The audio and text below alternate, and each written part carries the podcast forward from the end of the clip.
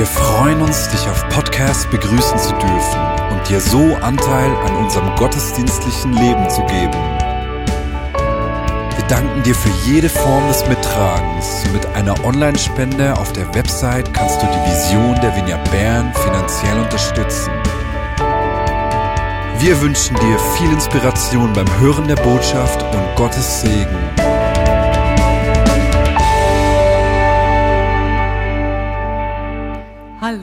Miteinander. Ah, ja, wir heben unsere Hände in die Höhe. Wir geben ihm die Ehre gemeinsam zusammen an diesem wunderschönen Tag. Wir sind hier versammelt zusammen.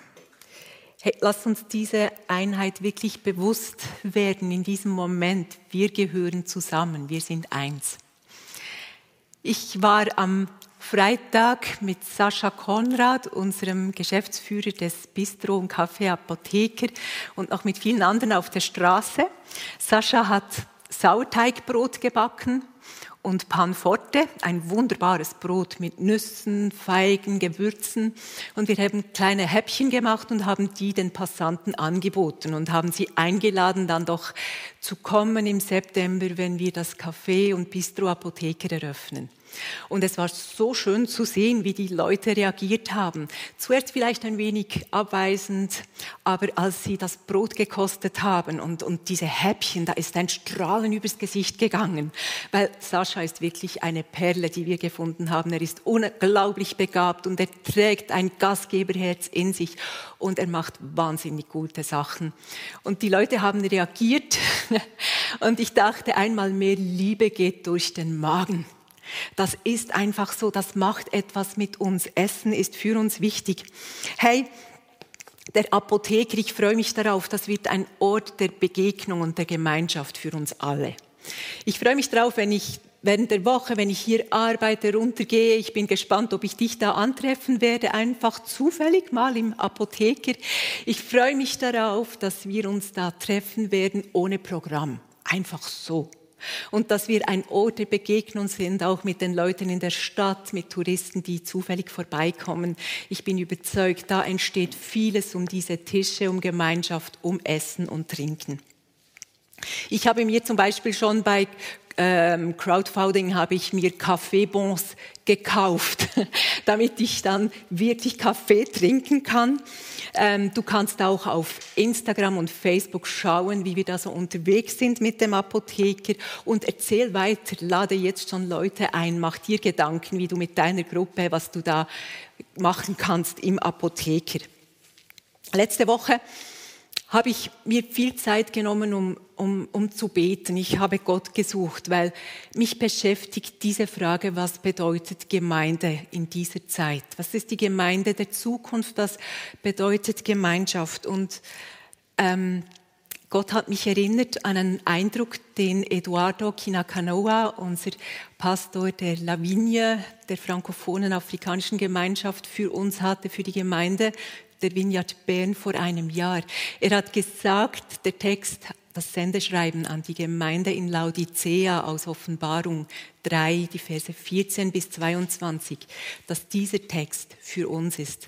Und mir kam das in den Sinn, ich habe ihn gelesen wieder und ich habe gedacht, ja genau, jetzt ist diese Zeit, jetzt geht es darum. Und ich bitte dich inständig, dass du nach diesem Gottesdienst deine Bibel nimmst und diesen Text liest und auf dich wirken lässt und fragst, Heiliger Geist, was sagst du mir?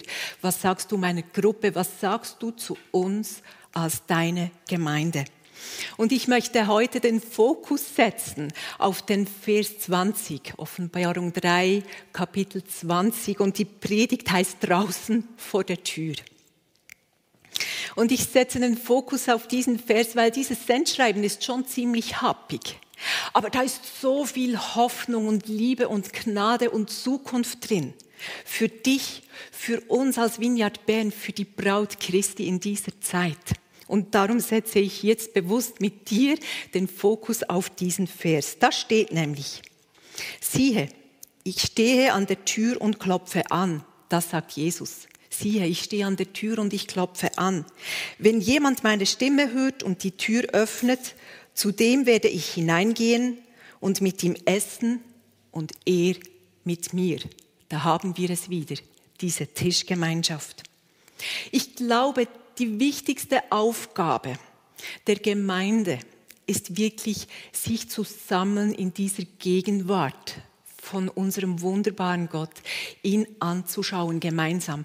Einen Moment sich selber zu vergessen, sich in den Hintergrund zu nehmen und wirklich unserem Gott, dem Schöpfer von Himmel und Erde, diesem heiligen, wunderbaren, unendlich guten Gott alles zu geben, all unsere Aufmerksamkeit und das gemeinsam, all unsere Liebe, dass wir da unsere Herzen ausgießen, das ist Anbetung. Und dafür sind wir gemacht als Gemeinde. Es geht um ihn, in dem Moment nicht um uns. Es geht sonst genug um uns. Ich liebe es, wenn ich Bibel lese, dass ich sehe, die haben so oft zusammen gegessen. Ich liebe Essen, ich liebe Tischgemeinschaft. Ich koche gerne, ich esse gerne gut, ich liebe ein gutes Glas Wein in guter Gemeinschaft. Und wenn ich Jesus anschaue in all den Geschichten, dann saß er so oft mit Menschen zusammen um den Tisch. Und zwar mit möglichen und unmöglichen Menschen.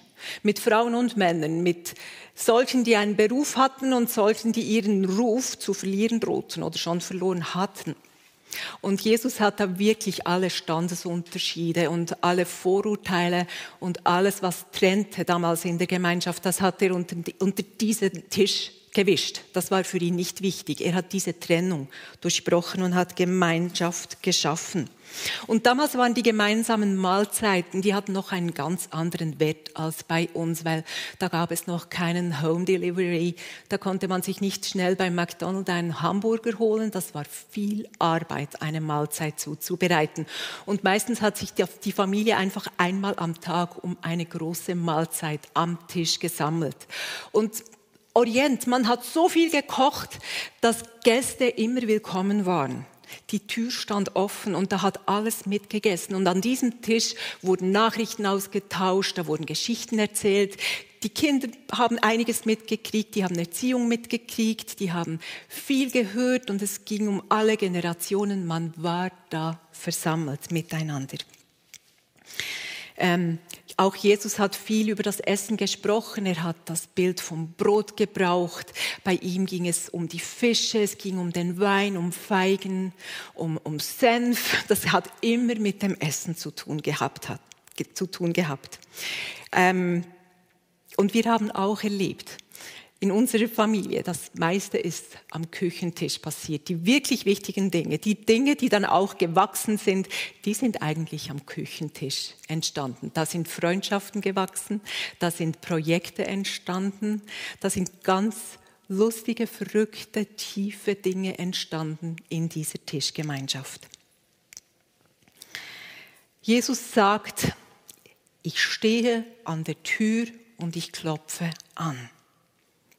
Weißt du, wir beten doch immer, Jesus, komm. Manchmal vergessen wir, dass er unsere Gebete erhört. Er ist nämlich da. Er sagt ja selber, ich stehe da vor der Tür. Ich bin da in Ruf und Reichweite. Er ist gekommen. Und heute spreche ich wirklich zu dir als Person, aber verstehe dich auch als Teil einer Gemeinschaft. Verstehe dich als Teil deiner Gemeinde.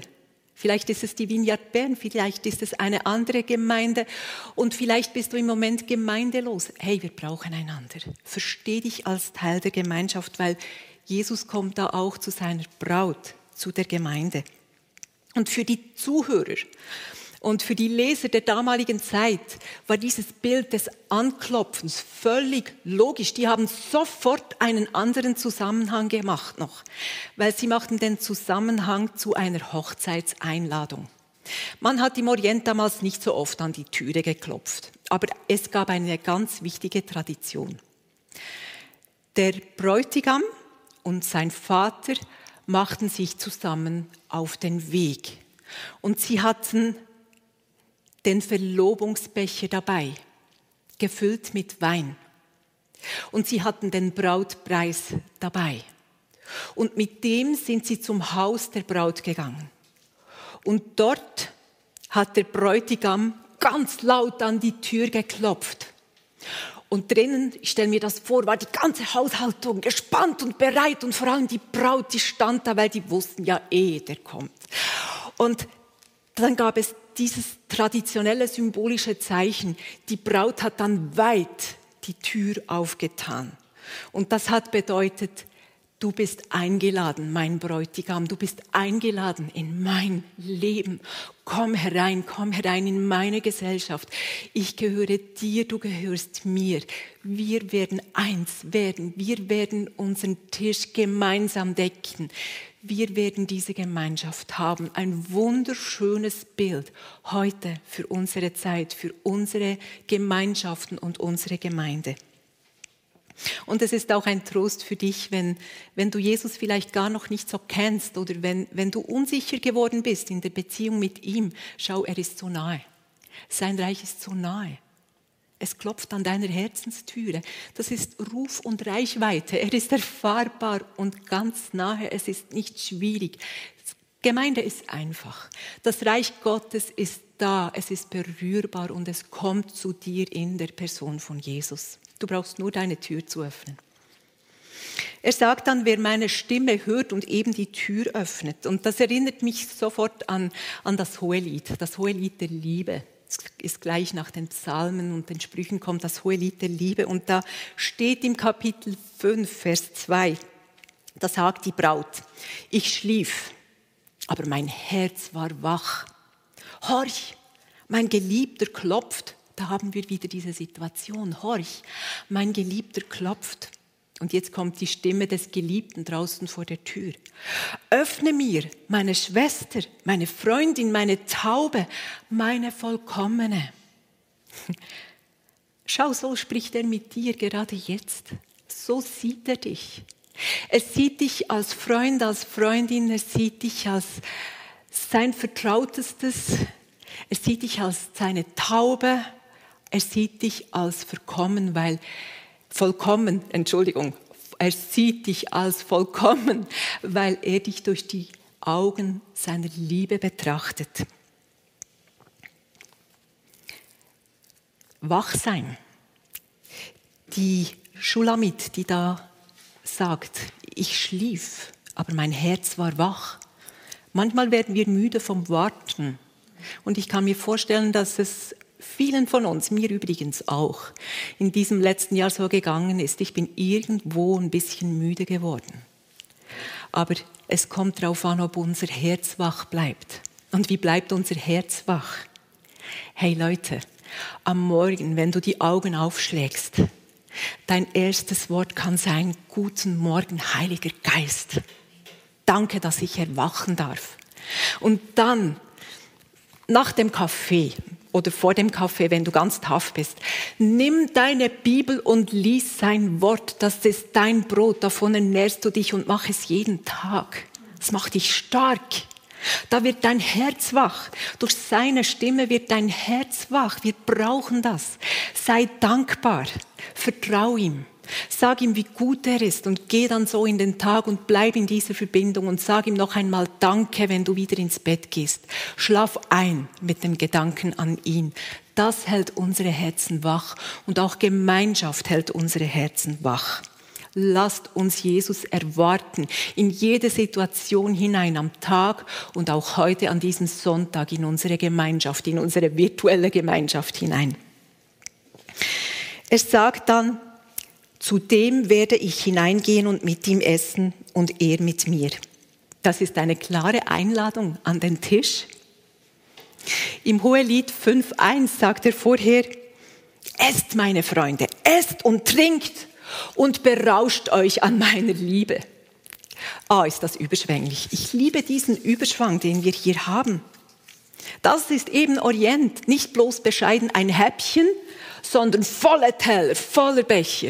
Fülle. So ist mein Gott.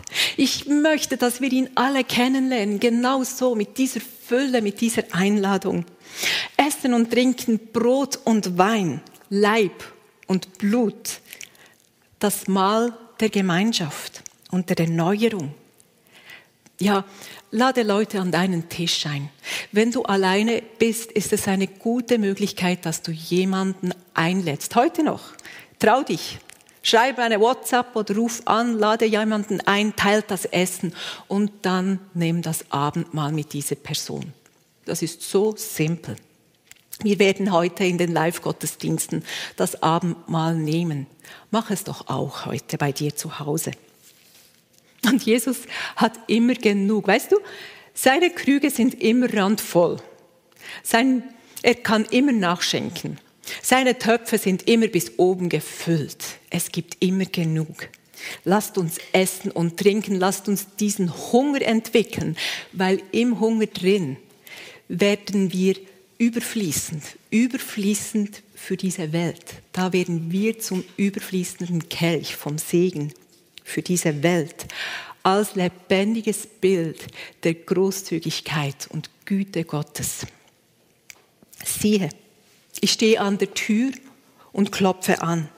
Wenn jemand meine Stimme hört und die Tür öffnet, zu dem werde ich hineingehen und mit ihm essen und er mit mir.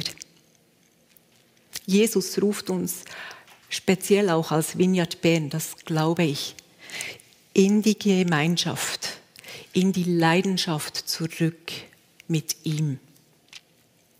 Lies das Sendschreiben an die Gemeinde von Laodicea. Offenbarung 3, 14 bis 22. Hey, wir wollen nicht lau sein. Lasst uns heiß oder kalt sein.